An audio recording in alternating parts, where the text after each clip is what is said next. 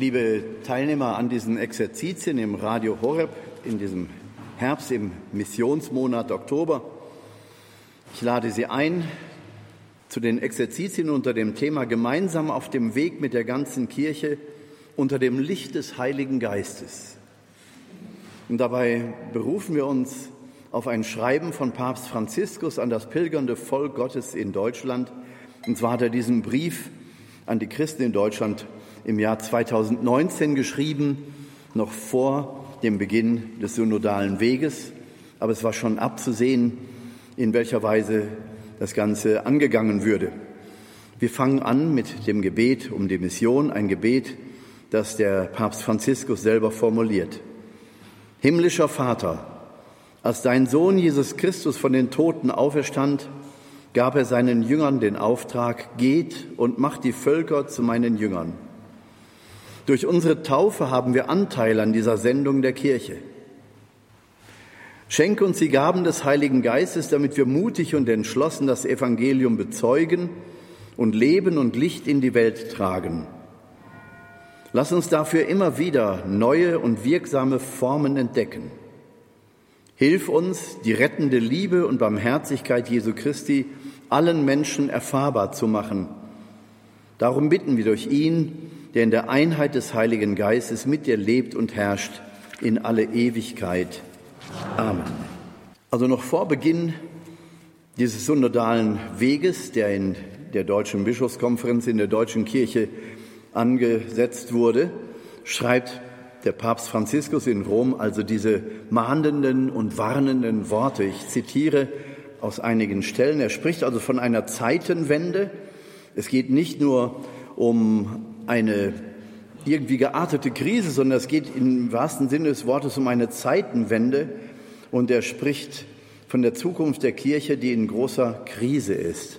Er wendet sich zunächst einmal dankbar an die Entwicklungen der Kirche in Deutschland mit all ihren Werken, mit all ihren Strukturen, mit all ihrer Hilfe, die sie hervorgebracht hat, die Missionare, die in vielfältiger Weise in die Welt gegangen sind, um Kulturen entfalten zu helfen, das Evangelium zu verkünden. Und dann spricht er in die gegenwärtige Situation hinein und sagt, wir erleben eine Erosion des Glaubens und da ist es notwendig, Maßnahmen zu ergreifen und Überlegungen anzustellen, um dieser Gefahr zu begegnen.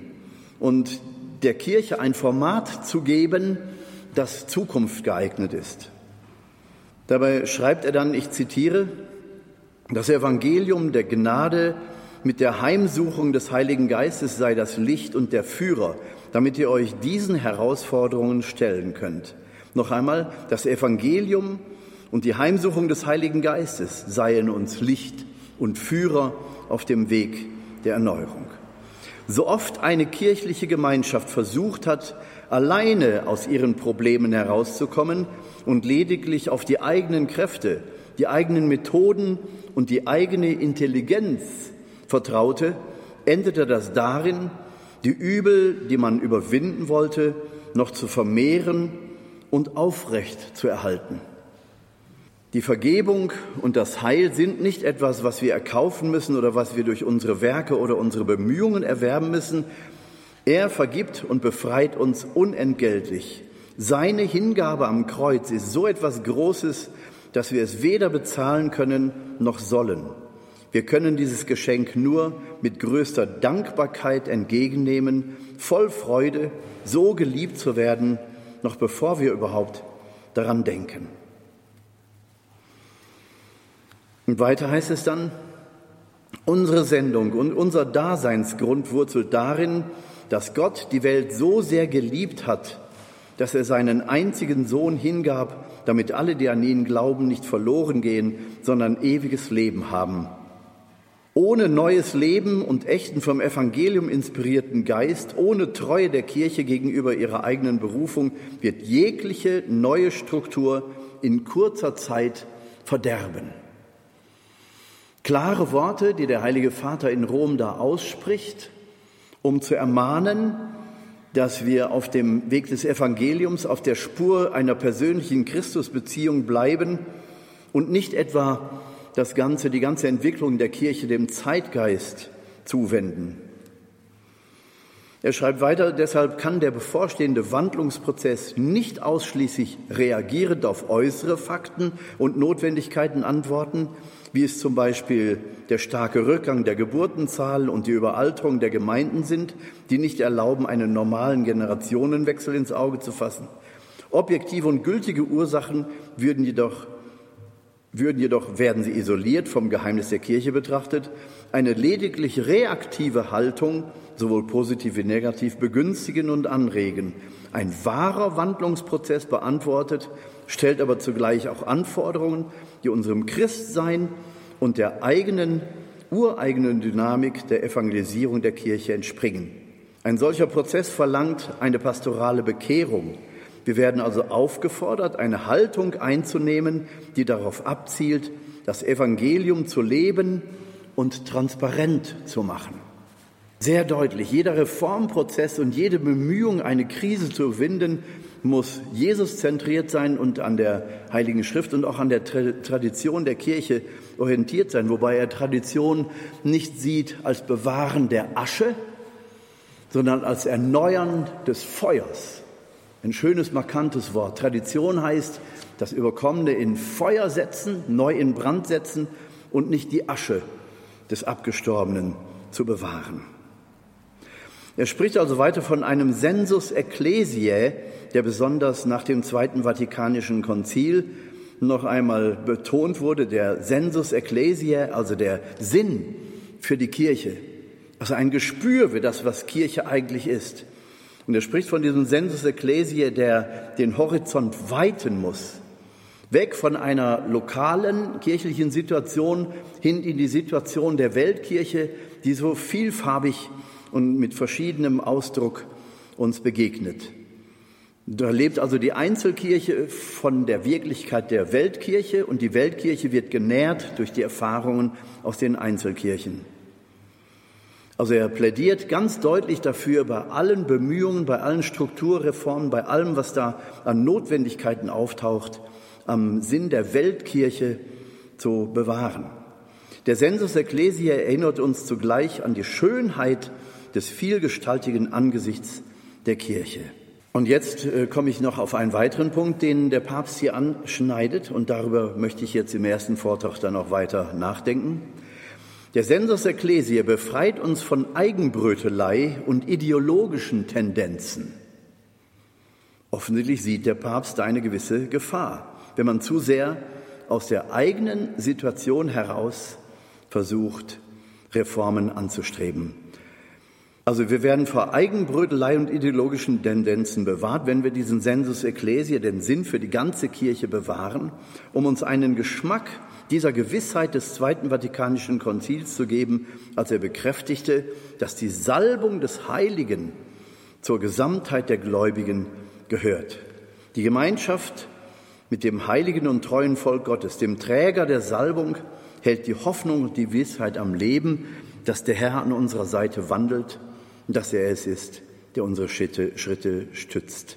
Also dieses Wissen und der Glaube daran, dass Christus lebendig ist, der, Aufer der lebendige und auferstandene Sohn Gottes, der Messias, der seiner Kirche beisteht, wie er verheißen hat. Dieser, dieses Wissen und dieser Gedanke darf nicht zugrunde gehen. Und der Papst spricht auch weiter davon, dass wir ganz deutlich in einer Reform niemals nur die Strukturen und das Management betrachten dürfen. Eine Kirche ist nicht so gut, wie ihr Management und ihre Struktur ist, sondern es geht darum, auf, dem, auf den Geist Gottes zu achten, ihm Raum zu geben, denn er muss der Antreiber einer Erneuerung sein. Dies hilft uns, so sagt er weiter wörtlich, auf diese alte und immer neue Versuchung der Förderer des Gnostizismus zu achten. Ich habe verschiedene Male auch in den Exerzitien über den Geist der Gnosis gesprochen. Das tue ich gleich noch einmal, um deutlich zu machen, was er hier meint. Ist ein relativ kurzer Abschnitt, wo er das erwähnt, aber wir werden sehen, dass es eine ganze, eine ganze Tragweite hat. Also nochmal, dies hilft uns auf diese alte und immer neue Versuchung der Förderer Gnostizismus zu achten, die, um sich einen eigenen Namen zu machen und den Ruf ihrer Lehre und ihren Ruhm zu mehren, versucht haben, etwas immer Neues und anderes zu sagen als das, was das Wort Gottes ihnen geschenkt hat. Hier spricht der Papst also von der Gnosis, von der, von der Versuchung, der Fördere des Gnostizismus. Dabei muss man wissen, die Gnosis ist eine philosophische Lehre, die älter ist als das Christentum, aus der Antike, aus dem Orient heraus äh, sind die Ursprünge. Und in Griechenland zur Zeit Jesu war diese Gnosis, diese philosophische Lehre weit verbreitet. Das Evangelium Jesu Christi und auch die Arbeit der Evangelisten und Apostel, besonders bei Johannes und bei Paulus können wir das wahrnehmen, ist immer diese Abgrenzung der christlichen Lehre von der Lehre der Gnosis zu spüren. Die Gnosis ist eben eine Lehre, die auch in unserer Zeit, und deswegen spricht der Papst ja auch davon, eine große Gefahr darstellt. Und zwar geht die Gnosis davon aus, dass das oberste Prinzip die Vernunft des Menschen ist. Alles, was ist, auch was wir in der Religion und über Gott sagen können, muss vor der Vernunft ja gerechtfertigt werden können. Die Aussagen über Gott sind also von der Vernunft her nachvollziehbar. Man spricht ja auch davon, dass in der Moderne der, der Vernunft Tempel gebaut werden. Wenn die reine Vernunft und das Aufgeben jeder Transzendenz das ist, worauf es ankommt, dann sieht man, dass in der Moderne das Christentum einen immer geringeren Platz einnimmt. Dieses Wissen, dass die Vernunft und die Wissenschaft des Menschen, der Intellekt des Menschen oberstes Prinzip ist und auch die Tatsache, dass wir in unserem Denken, in unserem irdischen Denken rein anthropozentrisch denken, also der Mensch im Mittelpunkt ist. Und wenn wir dann ahnen, dass diese, dass diese Gedankenwelt auch in das Denken der Kirche Einzug hält, dann verstehen wir die Gefahr, auf die der Papst hier hinweist.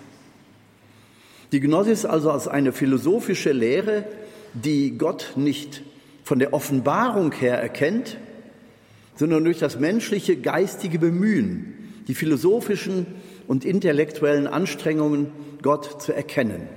Die induktive Methode also, dass der Mensch mit seinen Möglichkeiten, mit seiner Vernunft das Göttliche überhaupt erahnen oder ergreifen könnte. Jesus Christus hingegen lehrt uns etwas ganz anderes. Jesus Christus als Mensch gewordene Seite Gottes, als Mensch gewordener Sohn Gottes, lehrt uns das, was wir überhaupt über Gott wissen können. Alles, was wir über Gott wissen, wissen wir durch Jesus Christus. Im 15. Kapitel im Johannesevangelium sagt Jesus, ich habe euch alles mitgeteilt, was ich von meinem Vater im Himmel gehört habe. Deshalb nenne ich euch nicht mehr Knechte, sondern Freunde. Der Knecht weiß nicht, was sein Herr tut, aber Jesus nimmt die Jünger hinein in diese tiefe Beziehung, in diese Freundschaftsbeziehung mit ihm, um sie dann auch in die Kindschaft zum Vater zu führen. Dass Gott Person ist, können wir nicht auf eigene intellektuelle Weise erkennen. Dass Gott nicht nur Person, sondern auch ein Vater ist und dazu ein liebender Vater, der einen Sohn hat. Das sind Dinge, woher wissen wir das? In keiner anderen Religion erfahren wir diese Wirklichkeit. Wir wissen darum als Christen, weil Jesus als Sohn Gottes uns den Vater offenbart hat. Nicht Fleisch und Blut, hat dir das offenbart, sagt Jesus zu Petrus, sondern mein Vater im Himmel. Wir leben also in einer Offenbarungsreligion und nicht in einer Erkenntnisreligion. Unser Gott ist kein Gott der Philosophen, sondern unser Gott ist ein lebendiger, eine Person, ein lebendiger Vater, der aus Liebe zu uns seinen Sohn hingibt und sich in der Hingabe seines Sohnes uns hingibt, der uns sein Herz öffnet Stellen Sie sich vor, wie, wie warm und wie konkret da von Gott gesprochen wird. Der Geist der Gnosis, der auch der moderne Geist ist, geht nicht mehr davon aus, dass wir übernatürliche Wirklichkeiten hätten, von denen her sich das Gottesbild offenbaren könnte. Die Gnosis bleibt also bei dem stehen, was menschlicher Geist erkennen und erarbeiten kann. So, wenn Gott nicht Person ist, wie die Gnosis sagt, wenn Gott nicht Person ist, kann er auch nicht Vater sein. Und wenn er nicht Vater ist, hat er auch keinen Sohn. Wer ist dann also Jesus nach der Lehre der Gnosis? Jesus nach der Lehre der Gnosis ist eben nicht mehr Gottes Sohn, sondern ein Religionsstifter. Ahnen Sie schon, wohin das führt? Jesus als Religionsstifter ist dann einer unter vielen. Dann haben wir Mohammed, dann haben wir Buddha, dann haben wir Lao Tse, wir haben viele, viele Religionsstifter und einer von ihnen ist Jesus. Und wir erkennen diese Gleichschaltung aller Religionen ganz deutlich in unserer Gesellschaft. Selbst im Religionsunterricht hat das bereits Einzug gehalten. Die Wertschätzung vor den anderen Religionen und gleichzeitig aber auch die Relativierung des eigenen. Jesus Christus also nicht mehr als Sohn des lebendigen Gottes, der auferstanden ist und für ewig lebt, sondern Jesus Christus von ihm bleibt dann lediglich die menschliche Gestalt, das Gutmenschentum, der Humanismus. Und so gibt es eben Bemühungen, wie etwa im Bahai oder in modernen Richtungen, die sagen, wir verneigen uns ehrfurchtsvoll und dankbar vor allen Religionen, wir betrachten sie nochmal, wir wertschätzen sie, aber die Essenz aus allen Religionen, was am Ende übrig bleibt, ist der reine Humanismus. Und das können wir als moderne Menschen auch ohne Religion. Deswegen verneigen wir uns noch einmal dankbar vor den Religionen der Vergangenheit und gehen als moderne Menschen in die Zukunft ohne Gott. Aber dieses ohne Gott wird hier gar nicht deutlich gesagt, sondern da wird ja ein Gott postuliert, also angenommen, der aber fern ist, unpersönlich, auf den alles Geschaffene weil es ja der Logik entspricht, zurückgeht. Irgendjemand muss diese Intelligenz gehabt haben, mit der hier alles erschaffen ist, dass auch Menschen eine eigene Intelligenz haben. Das kann ja nicht aus dem Zufall passieren. Da muss also ein Gott sein. Und das ist aber auch schon fast alles, was wir über diesen Gott sagen können, dass er irgendwo da sein muss, auf den alles zurückgeht. Aber auch eben Licht und Dunkel, Gut und Böse. Wenn Gott also das Böse in sich integriert, dann brauchen wir auch nicht mehr vom Teufel zu sprechen oder von der Hölle oder von Sünde. Dann ist dieser ganze Bereich abgespalten. Auch das erkennen Sie wieder in unserer modernen Theologie. Dann geht es also nicht darum, das Böse in unserem Leben zu erkennen, dann zu bekennen, zu beichten, sondern geht es nach der Lehre der Gnosis darum, die Schatten zu integrieren. Es wird nicht mehr vom Bösen gesprochen, sondern von den Schatten, weil Gott auch Licht und Schatten hat das, was wir früher das Böse nannten, ist eben die finstere, vielleicht die zornige Seite Gottes, die wir eben auch anbeten müssen. Und auf diese Weise kann man sogar eine Satansanbetung, so wie wir als Katholiken das sagen würden, rechtfertigen. Das Böse gibt es nicht mehr, es ist nur noch die Schattenseite Gottes. Wenn sie also in Gott ist, muss sie auch angebetet und verehrt werden. Zumindest basiert das, was in Reiki, in dieser, in dieser Heilungs- Wirklichkeit dieser Heilungsmethode des Reiki, da wird eben auch davon gesprochen, dass wir die Schattenseite Gottes anbeten und sie zu ihrer Frucht kommen lassen, zu ihrer guten Wirkung kommen lassen. Und darin besteht dann die Heilung, die Reiki postuliert. Man muss sich das vorstellen. Da wird also das, was wir als das Böse kennen, völlig eliminiert und es wird einfach in Gott integriert und so muss es dann in unserem menschlichen Leben auch darum gehen, Licht und Schatten so zu integrieren, dass uns die Schatten eben nicht mehr quälen. Übertragen auf menschliche Sexualität zum Beispiel, das würde heißen, leb die Sexualität so aus und mit wem auch immer du sie auslebst, alles ist möglich, Hauptsache sie quält dich nicht und führt dich nicht zu, zu menschenverachtenden oder zu missbrauchenden Tätigkeiten.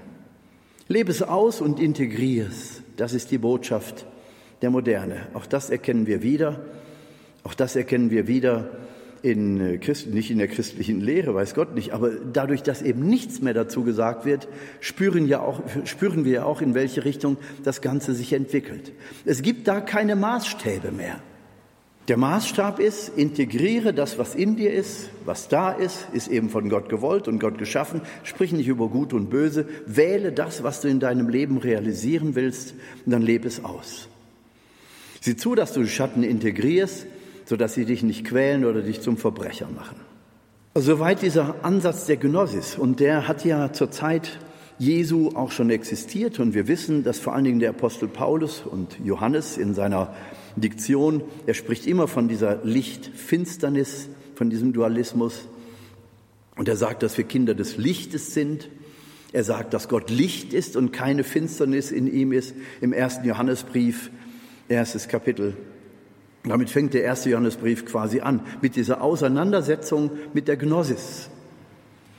Ganz klar zu erkennen, Johannes sagt, in Gott ist keine Finsternis. Gott ist nicht Licht und Finsternis gleichzeitig. Gott ist Licht und keine Finsternis ist in ihm. Die Finsternis haben wir zu erkennen, das ist das Böse, das ist das, was vom Gegenspieler Gottes kommt, vom Teufel, und das haben wir zu bekämpfen, in uns zumindest. Dabei sagt Paulus, kämpft nie gegen Menschen aus Fleisch und Blut, sondern immer gegen die geistigen Kräfte. Im Epheserbrief 6, 10 bis 20 sagt er das. Also wir spüren überall diese Auseinandersetzung äh, mit der, mit der Gnosis, also diesem philosophischen Versuch, alles für wert zu erklären, zu erklären. Und dann sagt Paulus im ersten Timotheusbrief im Abschlusskapitel, im sechsten Kapitel, Vers 20 folgende, Timotheus, bewahre, was dir anvertraut ist, halte dich fern von dem gottlosen Geschwätz und den falschen Lehren der sogenannten Erkenntnis. Das steht hier in der deutschen Übersetzung mit in Anführungszeichen. Da steht nämlich das Wort Gnosis. Nicht wenige, die sich darauf eingelassen haben, sind vom Weg des Glaubens abgekommen. Die Gnade sei mit euch. Briefende. Bewahre dich vor dem gottlosen Geschwätz und den falschen Lehren der sogenannten Erkenntnis. Paulus sagt also, bezeichnet die Lehre der Gnosis als gottloses Geschwätz und falsche Lehre die aber so ähnlich ist wie das Christentum, die sich dem Christentum über all die 2000 Jahre immer wieder angenähert hat. Es ist also immer wieder dieser fast dämonische Versuch, Christus zu entwerten in seiner Gottsohnschaft.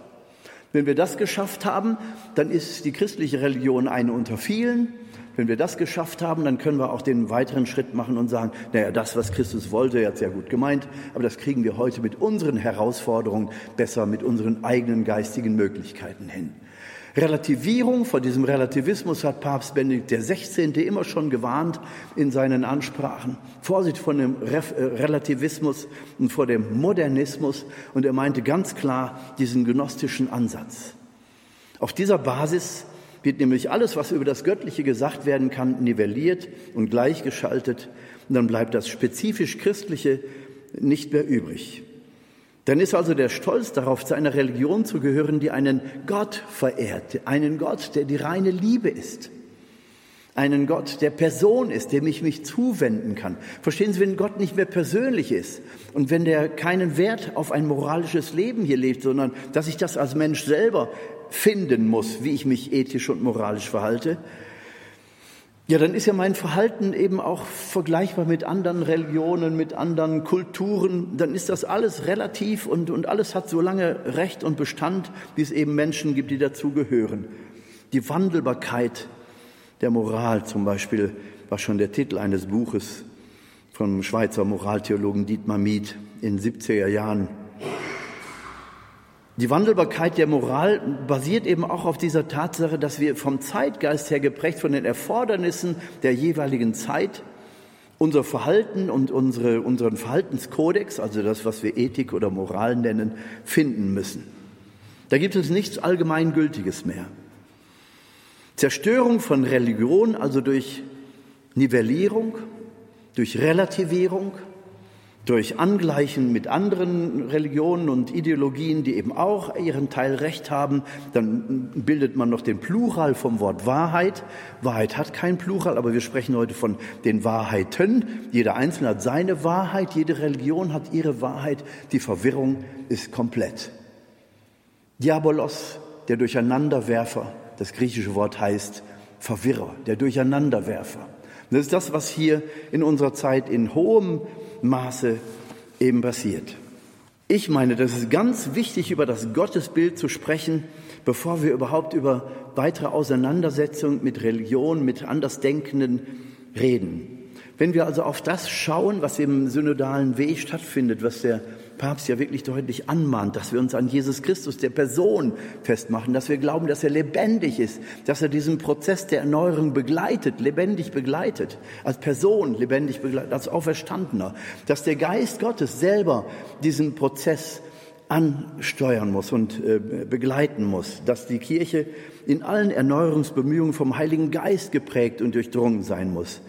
Ein klares Statement dafür bleibt bei der Lehre der katholischen Kirche und geht nicht in den Zeitgeist, in den gnostischen Zeitgeist, der im Grunde durch Nivellierung und durch die Menschenzentrierung die Glaubenslehre und den Glaubensinhalt ja unmöglich macht oder, oder ich sag mal so in die traditionelle Ecke stellt, das war mal wichtig, wir verehren das nach wie vor, aber es hat für uns heute keine Bewandtnis mehr. Und das scheint so ein Grundtenor in all diesen Bemühungen zu sein. Wenn ein, ein Bischof zum Beispiel auf die Frage sagt, müssen wir in, in diesem ganzen Erneuerungsprozess nicht wieder viel mehr von Jesus sprechen? Und seine Antwort ist dann, äh, wir haben viel zu lange und viel zu viel über Jesus gesprochen, wir müssen heute mehr uns dem Zeitgeist zuwenden dann kann man als, als äh, gläubiger Katholik eigentlich nur mit dem Kopf schütteln. Denn in welche Richtung soll eine Reformierung der Kirche denn stattfinden, wenn sie sich von Jesus loslöst, wenn sie sich nicht nur an ihm orientiert, sondern wenn sie sich geradezu von ihm loslöst? Ich denke, diese Dinge, die muss man auch mal deutlich deutlich benennen, deutlich beim Namen nennen, damit wir merken, in welcher Weise ähm, wir eine unterschiedliche Sprache mittlerweile sprechen. Die, die an Jesus, den auferstandenen Sohn Gottes, glauben, die das katholische Programm, um es mal so zu bezeichnen, mit Eucharistie und Anbetung in den Sakramenten, all diesen Heilszeichen der Liebe Gottes die ja verbunden sind mit dem Glauben an die Transzendenz, dass also über unsere irdische Vernunft, über unser irdisches Leben etwas in der Ewigkeit Gottes existiert, das wir erreichen können, das sich uns offenbart von Zeit zu Zeit. Gott gibt seine Zeichen in unsere Zeit hinein. Die Sakramente sind solche Zeichen. Aber wir leben ja auch Menschen, die in der Mitte ihres Lebens auf einmal geprägt werden von einer Lebendigkeitserfahrung Jesu, die sich dann nach einem kurzen Prozess taufen lassen und dann voller Überraschung Zeugnis geben über das davor, das Leben ohne Christus und jetzt das Leben mit Christus, dass das Herz brennt und sie, sie suchen nach Worten, aber man erkennt deutlich wieder die Handschrift Gottes. Und ich kann Ihnen sagen, ich in meiner Funktion als Exerzitienseelsorger habe viel zu tun mit jungen Menschen, gerade auch mit solchen, die sich in der Mitte des Lebens bekehrt haben. Die haben keinen Kontakt untereinander, aber man könnte dieses, dieses Suchen, dieses Ringen, dieses Brennen des Herzens, diese Freudeerfahrung, man könnte das gleichsetzen sozusagen. Und das ist doch schon allein ein Zeichen dafür, dass Gottes Wirken lebendig ist und dass er auf diese Weise wirklich seine Zeichen gibt, die Zeichen seiner Gegenwart. Jetzt könnte man fragen, warum berührt er denn nicht alle Herzen der Menschen gleichermaßen? Das ist Gottes Geheimnis. Aber er gibt seine Zeichen und es ist gut, die wahrzunehmen und sich voller Freude darüber auch zu erstaunen und Gott zu danken. Halleluja, Gott, wir loben und preisen dich, dass du immer wieder die Zeichen deiner Gegenwart gibst. Wir beten in diesen Tagen eben auch ganz besonders darum, dass diese Zeichen der Gegenwart Gottes den Zeitgeist überwinden helfen dass wir in der Neuerung der Kirche, besonders im deutschen Sprachraum, uns eben nicht einem gnostischen Zeitgeist zuwenden, sondern wirklich von der Lebendigkeitserfahrung Gottes überzeugt sind und dass wir uns nicht bemühen, Kirche neu zu strukturieren, als wenn Kirche ideal wäre, wenn der Strukturzustand idealisiert ist. Darin sind wir Deutschen ja Meister, zu organisieren, zu strukturieren. Aber das erneuert die Kirche nicht. Und äh, Männer, die keine Inhalte vermitteln, durch Frauen, die keine Inhalte vermitteln, zu ersetzen, ist auch nicht die Lösung des Problems. Was wir brauchen, sind die Inhalte, die völlig neu, nicht erfunden, sondern gefunden werden müssen, neu entdeckt werden müssen. In der Liebe zum Evangelium, in der Liebe zum Wort Gottes, in der Liebe zu der Person Jesus Christus. Und diese Liebesbeziehung braucht Ausdruck, sie braucht Gebet, sie braucht Hinwendung. Wenn Jesus, der Sohn des lebendigen Gottes, so lesen wir in, der, in den Evangelien, immer wieder diese langen Zeiten des Gebetes suchte, in der Nacht auf Bergrücken, in der Wüsteneinsamkeit. 40 Tage zieht er sich zu Beginn seines öffentlichen Lebens dahin zurück. Wenn Jesus es nötig hat, mit seinem Vater immer wieder im Gebet, in dieser Dynamik der Liebe sich zu, zu vereinen, dann ist es für uns doch mehr als geboten, dass wir dem nachfolgen, dass wir ebenfalls in unserem Gebet in der Liebessehnsucht uns mit dem Herzen des Vaters vereinigen. Und wenn ich da auch nichts spüre, aber die Sehnsucht dahin muss doch gefördert werden, sie muss ausgesprochen werden. Es braucht eine neue Ausdrucksweise, um das zu fördern. Und darum möchte ich mit Ihnen zusammen beten, dass in unseren Erneuerungsprozessen nicht eine kleine Elite, die sich für intelligent hält, und die vielleicht manchmal so auch an den, an den Bedürfnissen und Fragen der Menschen vorbei da Erneuerungen herbeiführt. Das ist nicht die Erneuerung der Kirche, die wir brauchen, sondern die ganze Kirche, so sagt der Papst auch an anderer Stelle in seinem Brief, ähm, die Wirklichkeit der Kirche besteht eben auch in der Heiligkeit. der vielen, die da draußen ihren Dienst tun in aller großer Selbstverständlichkeit, in den Laien, in den Ordensleuten, in den Menschen, die sich den Leidenden zuwenden, aber auch die Leidenden selbst, die ihre Schmerzen zu Gott aufopfern oder in Gefängnissen sich zu Gott bekehren. Da erleben wir Wirklichkeit von, von Glauben, Menschen, die an ihrer eigenen Heiligkeit interessiert sind. So beten wir in diesen Tagen, dass wir dahin finden, dass wir den Geist der Erneuerung, den Geist Jesu Christi wieder neu in unsere Kirche tragen. Zunächst dadurch, dass es in unseren Herzen neues Feuer bekommt und diese Sehnsucht, Gott zu dienen, nicht andere zu verurteilen, sondern Christus zu verkünden. Das muss unsere Devise sein. Soweit erstmal im ersten Vortrag.